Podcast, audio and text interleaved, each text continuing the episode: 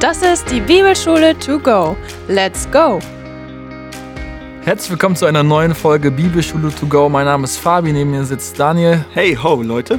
Und heute haben wir den Titusbrief auf dem Tisch liegen mit euch zusammen.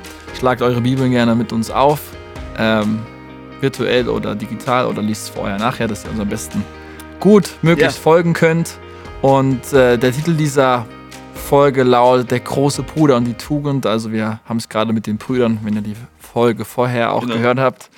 Und natürlich wisst ihr auch, was unser Motto ist, nämlich unsere Vision ist deine Transformation. Und yeah. heutiges Highlight sind sehr praktische Anweisungen, die uns auch heute noch alle betreffen. Und da wollen wir euch ganz praktisch mit hineinnehmen. Und Daniel glüht wie immer ein bisschen mit uns vor.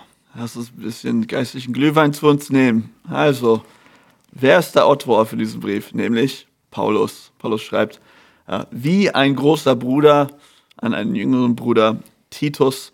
Ähm, da haben wir schon den Empfänger. Titus, er war ein nicht-jüdischer Christ, also hellenisch in irgendeinem Sinn, ähm, bekehrte sich wahrscheinlich während Paulus Dienst. Äh, und der Titusbrief ist ein, eine Epistel und gehört zu den Pastoralbriefen. Also es gibt drei Pastoralbriefe, das sind 1. und 2. Timotheus und dann Titus. Und es gehört auch zu den Privatbriefen, also Briefen an Einzelpersonen. Da hatten wir schon hier mit Philemon, Timotheus ist auch ein Privatbrief. Ähm, dennoch äh, ist immer davon auszugehen, dass die Briefe in Hausgemeinden oder in Regionen, wir hören auch später, dass ähm, Titus ja Menschen einsetzen soll in unterschiedlichen Städten, dass es trotzdem vorgelesen werden sollte. Also es ist privat an Titus, dennoch gilt es für viele und wird auch wahrscheinlich öffentlich vorgelesen. Ähm, wann, wann ist das alles passiert, Fabi? Ja, da sind wir so grob im Zeitraum 64 bis 66 nach Christus. Wahrscheinlich ähm, ist Titus in diesem Zeitpunkt auf der Insel Kreta zu verorten. Paulus befindet sich in Nikopolis, also in Mazedonien, wo er den Winter verbringen will. Und er hat Titus auf Kreta zurückgelassen, wo sie zusammen wahrscheinlich missioniert haben. Wir sind im Bereich der vierten Missionsreise gerade. Ja. Und wenn Tychicus nach Kreta gelangt ist, ein weiterer Mitarbeiter, äh, soll dann Titus sich aufmachen, zu Paulus zu kommen. Das sind wir so in der kurzen Verortung. Und was ist der Anlass, was ist der Zweck dieses Briefes? Paulus will zum einen Titus ganz konkrete Anweisungen geben, was den Aufbau der Gemeinde betrifft und auch Einsetzung dann von Ältesten direkt am Anfang Kapitel 1. Er warnt wiederum vor falschen Lehren, ihr Lehrern, und informiert dann über sein weiteres Vorhaben, mhm. ähm, ja, wie es weitergeht mit Kreta, Titus nach Nikopolis und was ich eben schon gesagt habe, dass er einfach Bescheid weiß. Ja. Ich glaube, wir können Klartext reden, oder? Let's roll. So, Klartext, Golden Nuggets, theologische äh, Punkte. Also ihr werdet sehen oder habt gesehen, Titus hat drei Kapitel und eigentlich kann man jedes einzelne Kapitel aufteilen in drei Hauptpunkte, die wir heute angucken werden. Die drei Hauptpunkte sind folgendes. Ähm, Nummer eins ist Herzübergabe oder Wahrheit über Popularität. Zweitens ist evangeliumzentriertes Leben. Und Nummer drei, auch in Kapitel drei, nannte, nennen wir hier das Gute und das Nützliche. Genau, das ist Einsteigen. Kapitel 1 von Titus. Er grüßt ihn ja erstmal, das ist ja relativ normal für den Paulusbrief. Ja, und dann steigt er ein ähm, bei dem Thema Herzübergabe oder Wahrheit über Popularität. Also ein, ein Ding, was äh, hervorzuheben ist, ist in erster Linie diese eine Synonymisierung, nenne ich es mal, von Jesus als Retter und Gott als Retter. Das ist ganz spannend, das ist in Versen 3 und 4. Bezogen auf Jesus spricht Paulus von Gott selbst, unser Retter, und Jesus Christus, unserem Retter. Das ist ganz, ganz cool für, für alle Leute, die Trinitätsfans sind, da die, die Gottheit, das Gottsein Jesu wird hier betont er auch später nochmal, da kommen wir drauf zurück. Und dann sagt er, okay, Titus, bevor du hier zurückkommst nach Nikopolis, äh, hast du noch ein paar Aufgaben. Und eines davon ist, dass du Ältesten und Gemeindeleiter in den jeweiligen Städten in Kreta, ähm, genau, in ihr Amt bringst. Und deren Charakter ist super wichtig. Und deswegen zähle ich dir auf, was die alle für einen Charakter haben sollten. Und hier ist aber nur eine kurze Auflistung von den ganzen Charaktereigenschaften eines Leiters. Nämlich Integrität. Mhm. Sie sollen treu in ihrer Ehe sein. Sie sollen gehorsame und gläubige Kinder haben.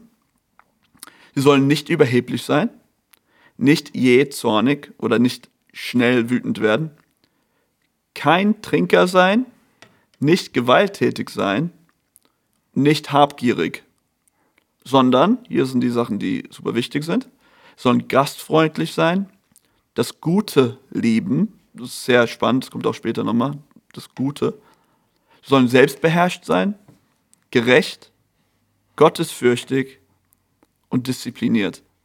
Das habe ich jetzt einfach alles mal runtergerattert, aber es ist schon eine, eine hohe, ein hoher Anspruch für alle, so wie Jakobus es auch sagt, für alle, die lehren wollen, für alle, die Leiter sein wollen. Groß ideal, aber hallo, ja. Ja, und, und Paulus sagt, such dir solche Leute. In anderen Worten, es müssen auch Leute sein, die du gut genug kennst, um zu wissen, wie die sind. Mhm.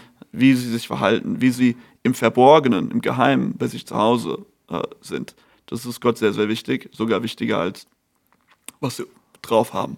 An anderer Stelle sagt Paulus ja auch noch, diese Leute dürfen nicht frisch im Glauben sein. Mhm. Das setzt das vielleicht auch mal gut voraus, dass man die Leute eine gewisse Reife im Glauben schon mitbringen Ja. müssen und auch dementsprechend auch schon länger in der Gemeinschaft, in der Gemeinde unterwegs sein. Ja, wir haben auch sie diesen, kennt. äh, diesen Punkt, sollen Leute nehmen, die nicht überheblich sind. Mhm. Und da sagt er in der Warnung, wenn sie, sie zu, zu frisch im Glauben Leiter werden, werden sie vielleicht überheblich und stolz. Mhm. Ja, und das wird dann äh, zu ihrem Fall führen. Ja, genau. So, dann geht's weiter, das sind äh, Verse 5 bis 8. Und dann geht's weiter, ähm, äh, spezifisch 13 bis 18. Da geht es darum, die Wahrheit des Wortes Gottes zu kennen und zu schützen.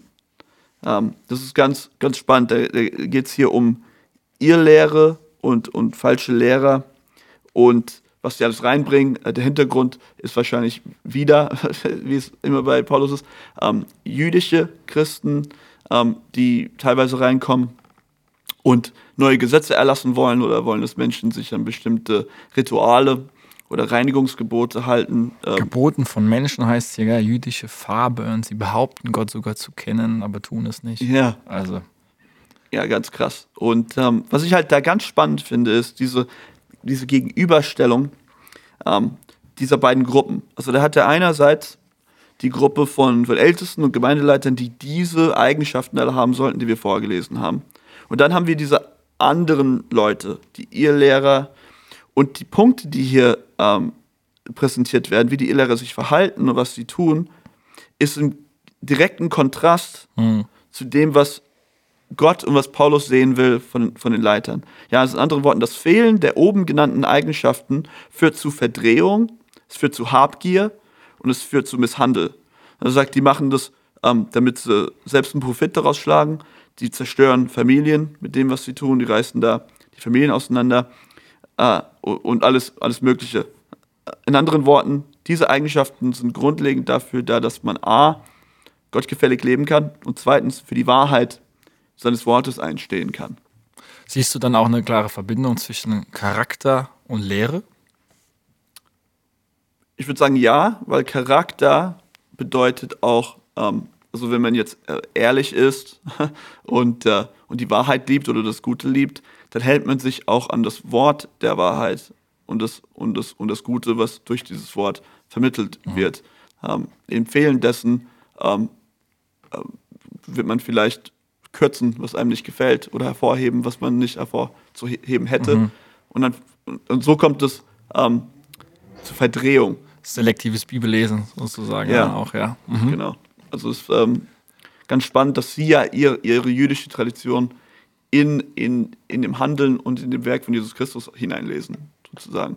Und, und sagen, das muss man wieder einführen, ähm, sonst können wir Gott nicht nachfolgen. Und das ist natürlich eine Sache, die Paulus hoch und runter im Neuen Testament angreift und versucht au- auszurotten. Er sagt ja, legt ihnen einen Maulkorb an, damit sie nicht mehr reden. Das heißt, man kann eigentlich auch sagen, dass der Charakter auch nicht nur die Art und Weise, sondern auch vielleicht den Inhalt deutlich natürlich mitprägt, wie ich lehre und predige und Vorbild bin. ja. Und wenn wir das vielleicht so zusammenbringen an dieser Stelle.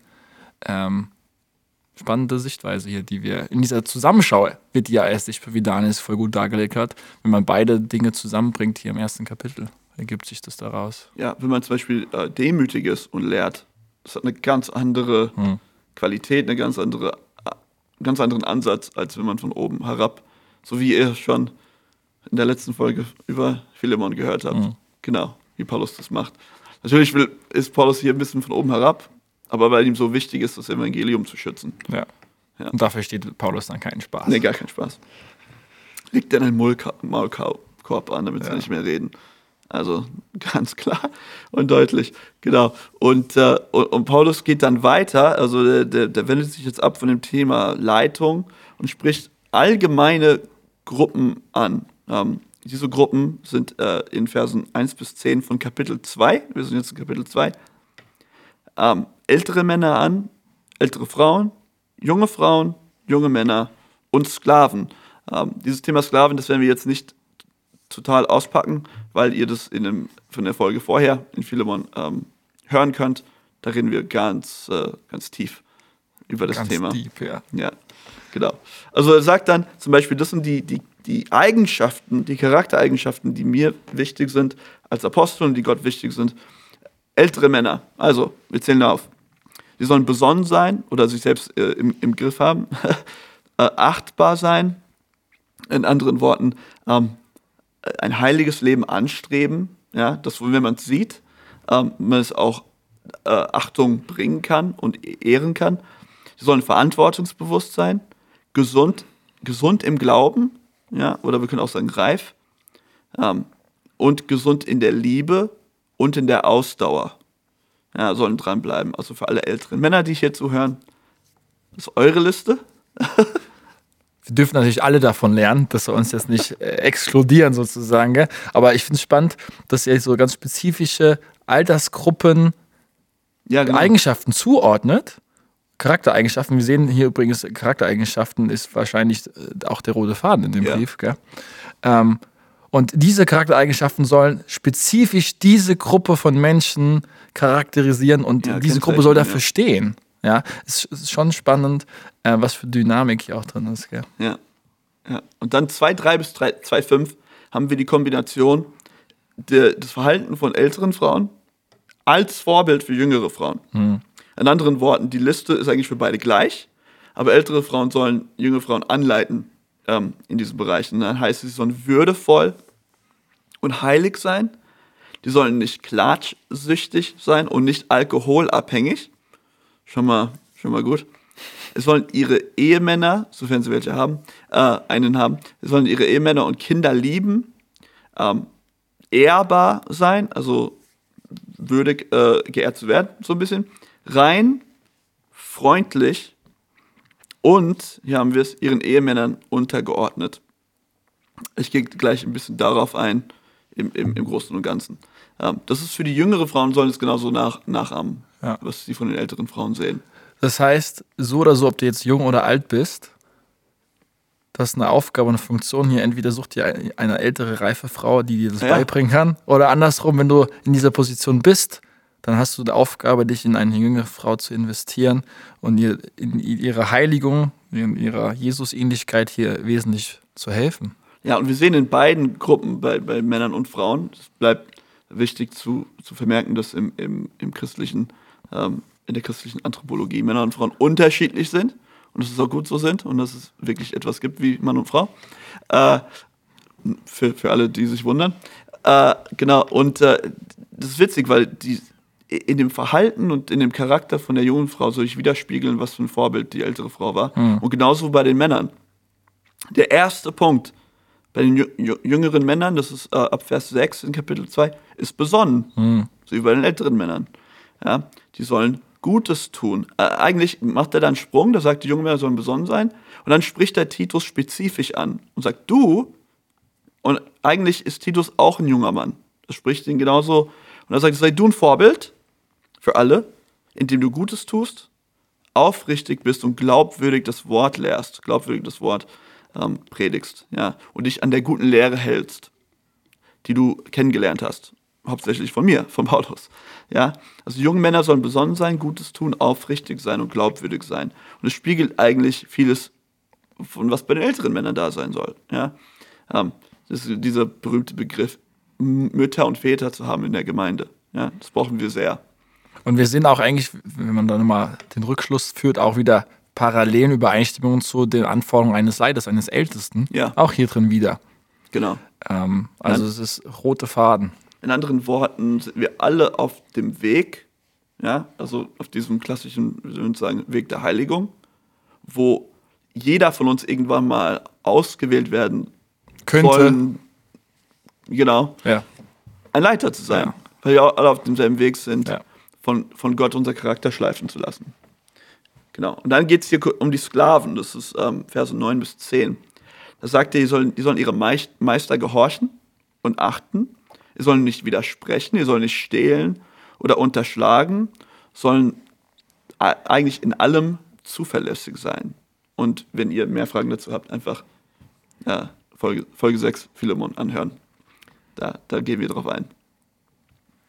Super. Was ich halt äh, spannend fand, ist der Grund für diese Anweisung. In, in drei Versen wird das deutlich. Also sagt nicht einfach, hey, ähm, und das ist mein Punkt bezogen auf, weil wir in modernen Zeiten leben, so dieses, ah, Ehefrauen, ihr solltet ihre Ehemännern untergeordnet sein, du solltet sie respektieren. Ähm, Punkt ist, dass es eine Ordnung gibt von Gott gegeben, schon von der Schöpfung, ähm, die er beabsichtigt für, für einen Haushalt. Und das bedeutet nicht, dass die, die Frau, die sich dem Mann unterordnet, deswegen geringer ist, sondern dass beide unterschiedliche Rollen in der Ehe auch aus, ausführen. Und dass das zentriert ist im, in dem Schöpfungsakt Gottes und im Evangelium. Also das Evangelium spiegelt wieder, was Gott in seiner Schöpfung beabsichtigt hat, ähm, einzuführen in der Menschheit. Und der Grund, warum ich das erwähne, ist, der Grund für diese ganzen Verhaltensweisen und Eigenschaften von Paulus, dass man das Evangelium gut repräsentiert.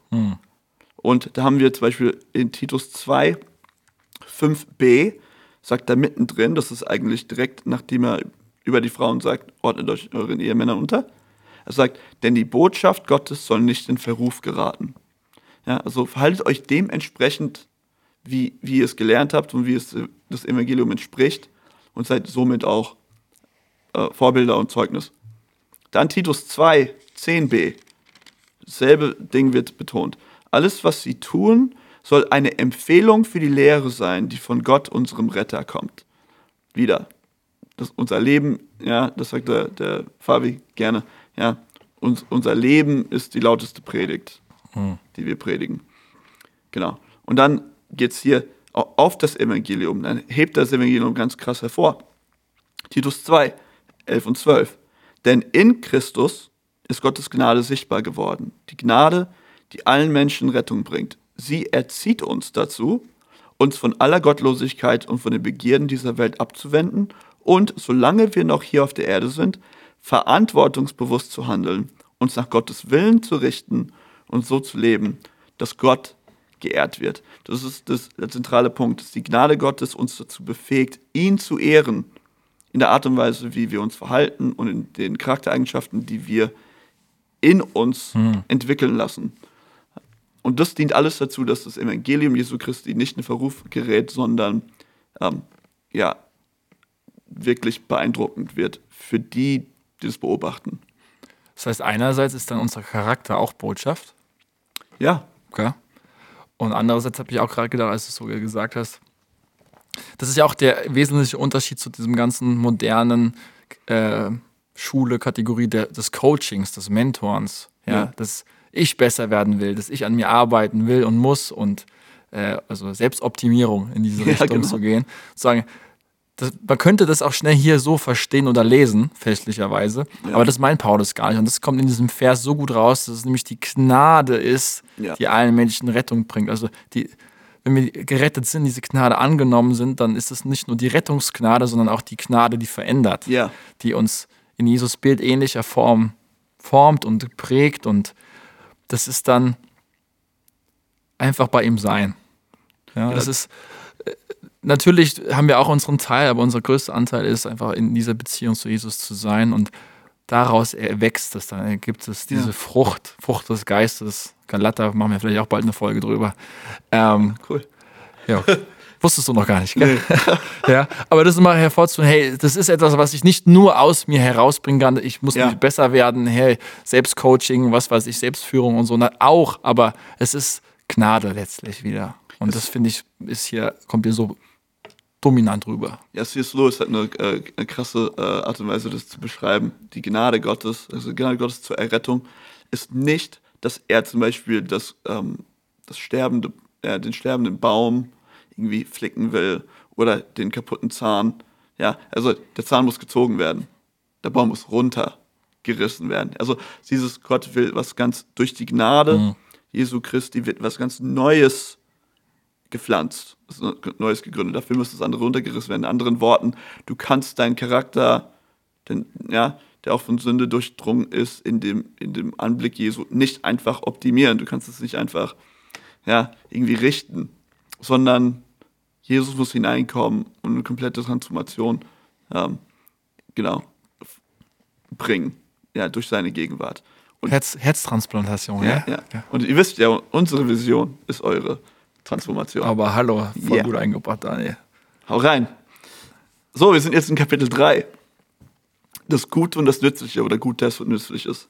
Das sind äh, 15 Verse. Genau. Also er, er spricht erstmal von Merkmale von Demut. Das sind äh, die ersten beiden Verse in Kapitel 2. er sagt, und das ist auch bezogen auf den Staat, ja, das ist vielleicht heutzutage äh, ganz äh, interessant für uns, und auf die Obrigkeit und, und die, die in Autorität stehen. Äh, er sagt Unterordnung, Gehorsam, bereit sein, Gutes zu tun, friedfertig sein und freundlich. Ähm, schon, finde ich, äh, in einem Miteinander, also wenn, wenn Christen in dem Miteinander und auch mit den anderen Menschen in der Gesellschaft so umgehen, ist man schon mindestens auf irgendeine Art und Weise ein Zeugnis. Genau, und dann haben wir wieder diesen Punkt, diesen wichtigen Aspekt, den, den er hervorhebt in ähm, Versen 3 bis 8, nämlich die Gnade Jesu als Quelle aller Tugend und Gerechtigkeit. Das haben wir eigentlich schon angesprochen. Ja, aber die, das kommt nicht aus dem Nichts, es kommt nicht daraus, dass wir uns anstrengen, es kommt aus der Quelle. Und die Quelle ist Jesus Christus selbst und die Gnade, die er schenkt. Also er ist die, er selbst in seiner Gnade ist die Befähigung, so zu leben, dass es ihm gefällt. Und getrennt von Christus, ja, so es in Johannes steht, können wir nichts tun. Ja. Und dann, 9 bis 11, geht er wieder ähm, auf das Thema der Irrlehrer, Irrlehre und Irrlehrer ähm, ein. Und er, er versucht ein bisschen Tipps zu geben, wie sie jetzt damit umgehen. Ja, so als persönliche Person oder auch im, im Gemeindekontext. Und das ist spannend. Ja, als Gläubiger in einem Gemeindekontext ist das das, was Paulus uns rät und, und äh, hier dem Titus rät. Er sagt in erster Linie, lass dich nicht provozieren. Ja, also ist alles ein bisschen in meine eigenen Worte gefasst, Leute. Also am besten lesen. 3,9 bis 3,11, ja. Und überprüfen. Ja, genau. Er sagt, lasst euch nicht provozieren, aber er mahnt. Er mahnt, dass äh, die Irrlehre äh, weist zurecht und macht das eins bis zweimal. Könnt ihr es probieren.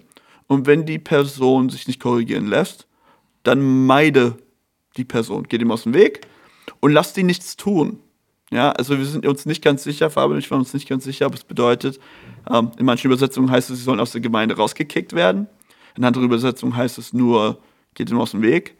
Ähm, aber mindestens sollen sie in der, im Kontext der Gemeinde nicht die Möglichkeit haben, ihren Mund sozusagen aufzumachen. Die sollen nicht lehren, sollen keinen großen Einfluss haben, kein Amt haben, wo sie irgendwas leiten, sondern diesen Mind ja, das best, beste Fall für sie ist, dass sie irgendwie da sein dürfen, aber mehr nicht. Und es ist schon ein interessanter Punkt, wo Paulus der sagt, okay, ermahne, ermahne nochmal, und wenn sie dich ignorieren, dann haben sie halt Pech. Dann musst du sie ignorieren, so nach dem Motto. Genau. Ja. Genau. Ja, das ist schon spannend. Also an alle Pastoren, wenn ihr Bock habt, das jetzt umzusetzen, könnt ihr beten. Für Weisheit beten, wie, wie ihr das macht. Genau. Super. Dann sind wir hier schon. Kommen wir zur Brille? Aber Wenn hallo. wir, wenn wir Bock haben. Wir sind bei der Brille und wir starten die Brille mit unserem Kernvers aus Titus 2, 13 bis 14. Und der geht wie folgt. Während wir auf die selige Erfüllung unserer Hoffnung warten, auf das Erscheinen der Herrlichkeit unseres großen Gottes und Retters Jesus Christus. Er hat sich für uns hingegeben, damit er uns von aller Ungerechtigkeit erlöse und für sich ein auserlesenes Volk schaffe, das voll Eifer danach strebt, das Gute zu tun. Ja. Gute zu tun, haben wir gerade drüber gesprochen. Ja. Und, und der ganze Grund dafür ist, dass Jesus uns erwählt hat. Er hat den Weg für uns gemacht. Er wird super immer wieder, gell, diese, dieser Aspekt ähm, von, von Paulus, dieses Warten auf die Erfüllung, ja, des Ganzen, die Hoffnung, die uns trägt in Christus. Das ist bei Paulus überall drin. Also fast nirgendwo hat Paulus irgendwas geschrieben, außer vielleicht in Philemon, ähm, wo er nicht erwähnt, dass wir auf unsere endgültige Erlösung Mhm. bei Christu, Christi Wiederkunft warten. Ja.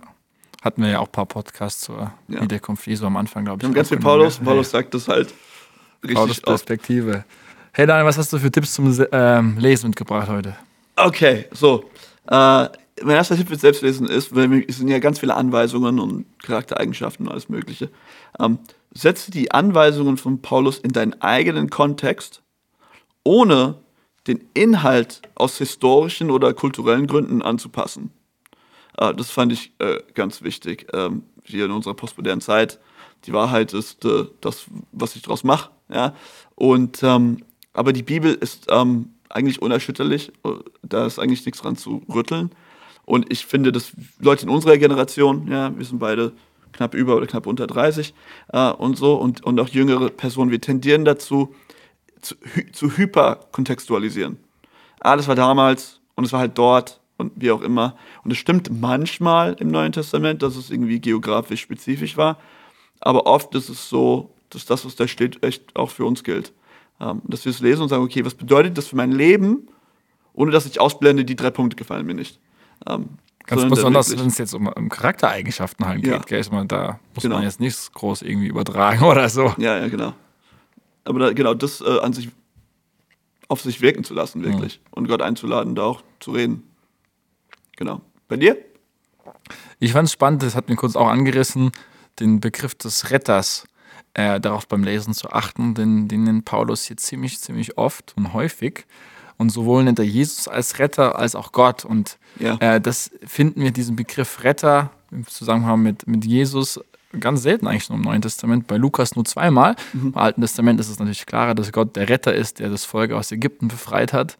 Aber in dieser Kombination kommt es hier recht häufig vor und ganz besonders will ich auf äh, Vers 13 im zweiten Kapitel hinweisen, wo Jesus explizit sogar Gott genannt wird, nämlich Ja. unser großer Gott und Retter Jesus Christus. Und dass Jesus so explizit Gott genannt wird, kommt auch nicht so häufig im Neuen Testament vor. Und äh, wie, wie Paulus beides hier zusammenbringt, äh, trinitarisch sind wir hier auch wieder Ja. unterwegs, ist, ist sehr erfrischend und hilft nochmal auch Jesus als Gott und Erlöser anzusehen. Also achtet da beim Lesen drauf, markiert es und seht einfach, wie der rote Faden ist. Wir finden es in allen drei Kapiteln einfach wieder. Ja. Ja. Das andere Punkt war, während man es liest, zu reflektieren. Also reflektiere über deine eigene Stellung zur Schrift und ob das Ermahnung zulässt. Ja, wir sollen uns ja gegenseitig ermahnen und wir sollen uns an die gute Lehre orientieren. Das heißt, wir müssen erstmal die Lehre kennen, die in der Schrift steht, und dann aufgrund dessen einander auch anhalten, dementsprechend zu handeln, zu leben, Entscheidungen zu treffen. Und ähm, das ist halt, ich finde, für jeden Einzelnen äh, eine gute Frage. Kenne ich die Schrift, weiß ich, was da drin steht? Passt es mir, passt es mir nicht? Und äh, ist es okay, wenn jemand aufgrund der Schrift äh, mich zurechtweist? Ich glaube, das ist nicht so wirklich ein Lieblingsthema, aber ich glaube, eine, die wir wiedergewinnen müssen.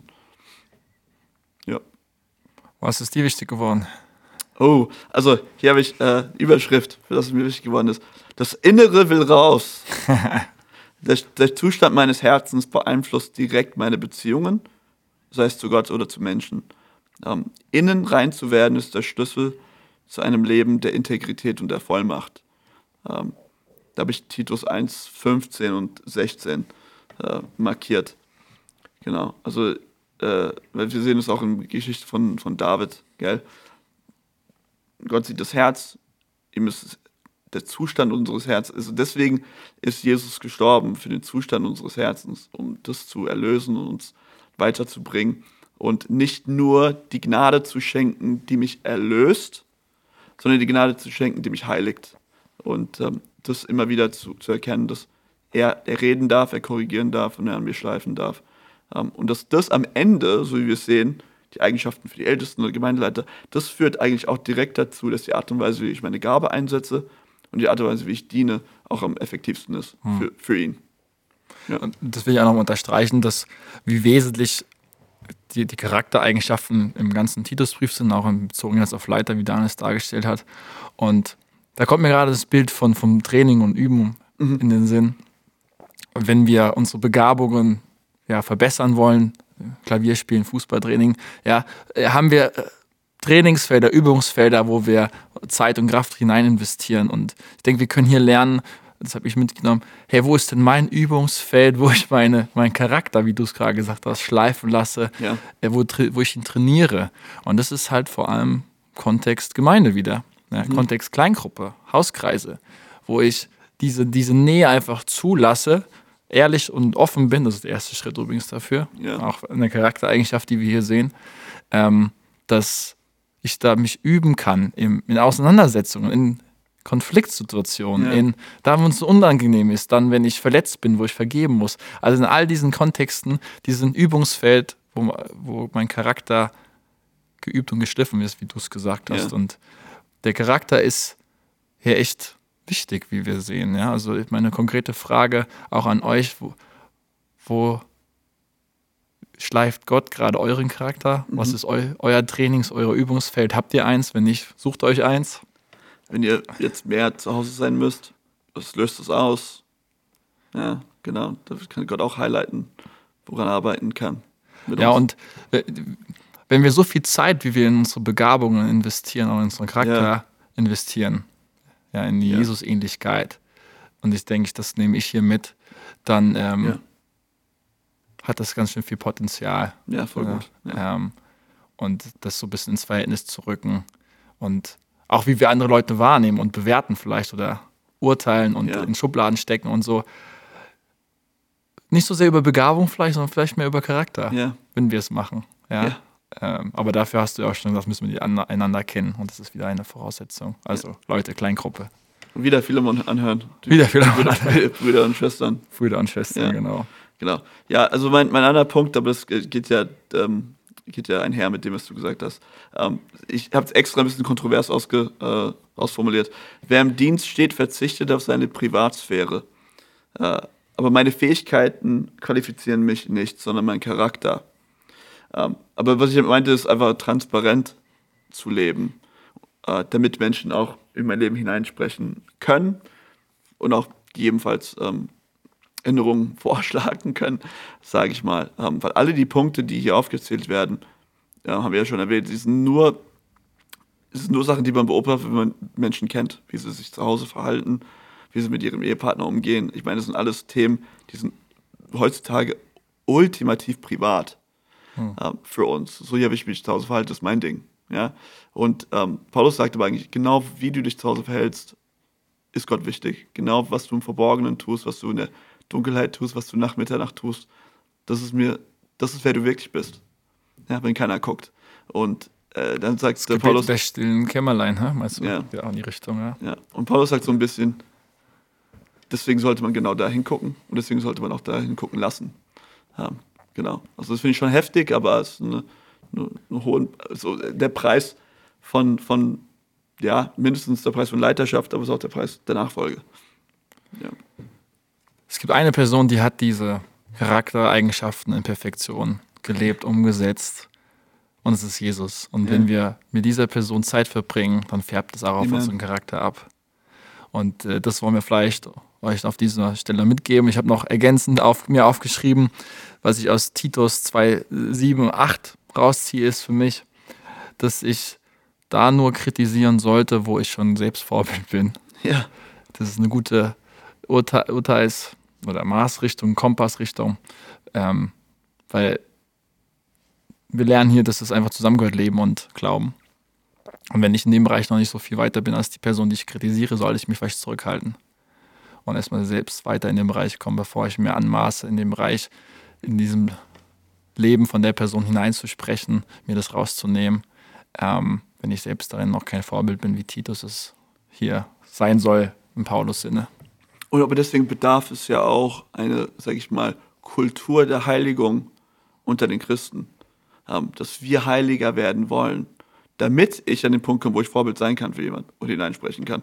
Ja, wenn es uns allen einfach wurscht ist, ähm, dann haben wir alle nicht das Recht, einander zu ermahnen äh, und alle trödeln da so vor sich hin. Äh, Dass ich mich äh, entwickeln lasse von Gott, führt automatisch dazu, dass ich in der Lage bin, Vorbild zu sein, auch in, in jemand Leben hineinzusprechen. Also es ist wichtig, dass wir im Gemeindekontext und, äh, und zusammen als Nachfolger uns gegenseitig mindestens anhalten und, und, und ermutigen, Heiligkeit anzustreben, damit wir auch das Miteinander in allen Facetten auch haben.